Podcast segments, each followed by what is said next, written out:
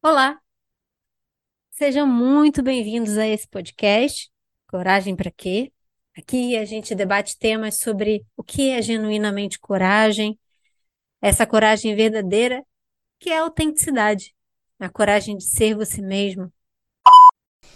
E a, a, a Nira Andrade está até perguntando aqui se instabilidade emocional é sinônimo de imaturidade. É, como é que você pode falar, fazer traçar esse paralelo entre maturidade e instabilidade, ou imaturidade e instabilidade emocional. Tem um paralelo?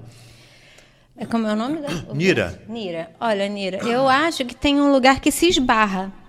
No sentido, quando você é uma pessoa que quer é, evitar as suas emoções, você quer ser assim, um mundo preto e branco, você acaba se tornando uma pessoa imatura. Quantos de vocês, quantos de vocês já não devem conhecer uma pessoa que tem talvez 50, 60 anos e que não sabe lidar com uma contrariedade? Que não sabe lidar com algo quando não é feito quando gostaria. E aí emburra a cara. Isso também é uma forma de imaturidade. O que, que é imaturidade? É a gente não conseguir olhar e acolher as nossas emoções de uma forma madura. E o que, que é uma forma madura, do meu ponto de vista? É dizer: a vida é assim, hoje está chovendo né? Talvez amanhã Sim. faça sol. Eu vou ficar eu vou ficar quanto tempo brigando porque hoje está chovendo, né? Essa é a, é a imaturidade perante a vida. É quando a gente emburra porque está chovendo e fica dentro do quarto ou começa a agredir as pessoas porque está chovendo. Isso é imaturidade. E não está chovendo, quer dizer, vamos comparar a chuva com a tristeza. Chegou a tristeza. Acolhe a tristeza, o que, que você vai fazer com ela? Olha para ela. A nossa maior dificuldade é realmente olhar o que, que, é que aquela emoção está trazendo para a gente. A gente quer projetar no outro e dizer, ah, eu estou triste porque fulano fez isso. Eu estou triste porque a situação é assim, e aí a gente coloca fora.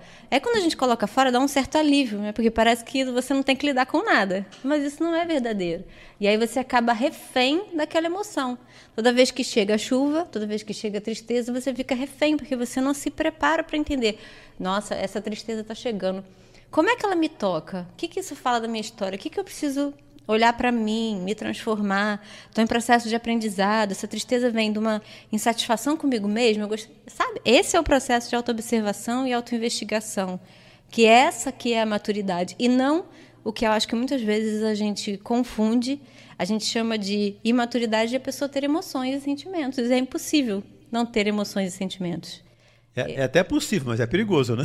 É bem perigoso não ter emoção é... ou sentimento que a gente entra no nível da psicopatia, é, né? Exatamente. É. Uma pessoa que não sente nada é uma pessoa que tem uma psicopatia. Ela está desconectada do, da sua humanidade. Uhum. Né?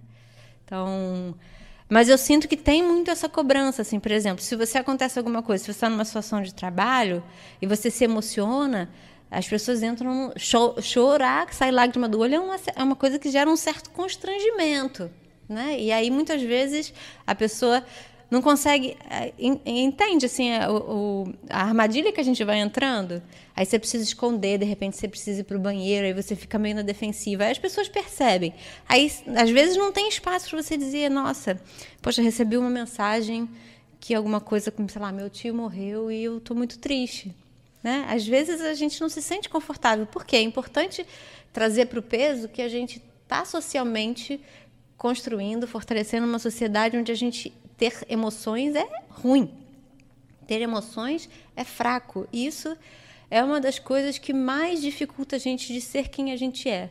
É uma das coisas que mais dificulta a gente de ter a, a capacidade de simplesmente reagir às situações e passar por elas e olhar para elas com tranquilidade, com a opinião dos outros. Ontem eu, eu, é, eu, faço um grupo de aprimoramento sobre comunicação não violenta e aí, ontem a gente estava falando sobre isso, sobre quanto é importante a gente abrir esse espaço para poder falar, as, ouvir as opiniões dos outros e entender, poxa, essa é a opinião dele. O que, que dessas opiniões todas aqui me servem? Às vezes a gente toma a opinião dos outros como se elas fossem verdadeiras para nós. Tá? Então, esse limite, assim, do, nossa, eu vou refletir sobre isso. Porque a maioria das vezes a gente tem a tendência de dizer assim, não, me serve ou não me serve. Pego totalmente ou descarto totalmente. Poder ter esse. Isso a gente só consegue com uma coisinha chamada autoconhecimento, autoobservação, Agora, Júlia, investigação interna. Com a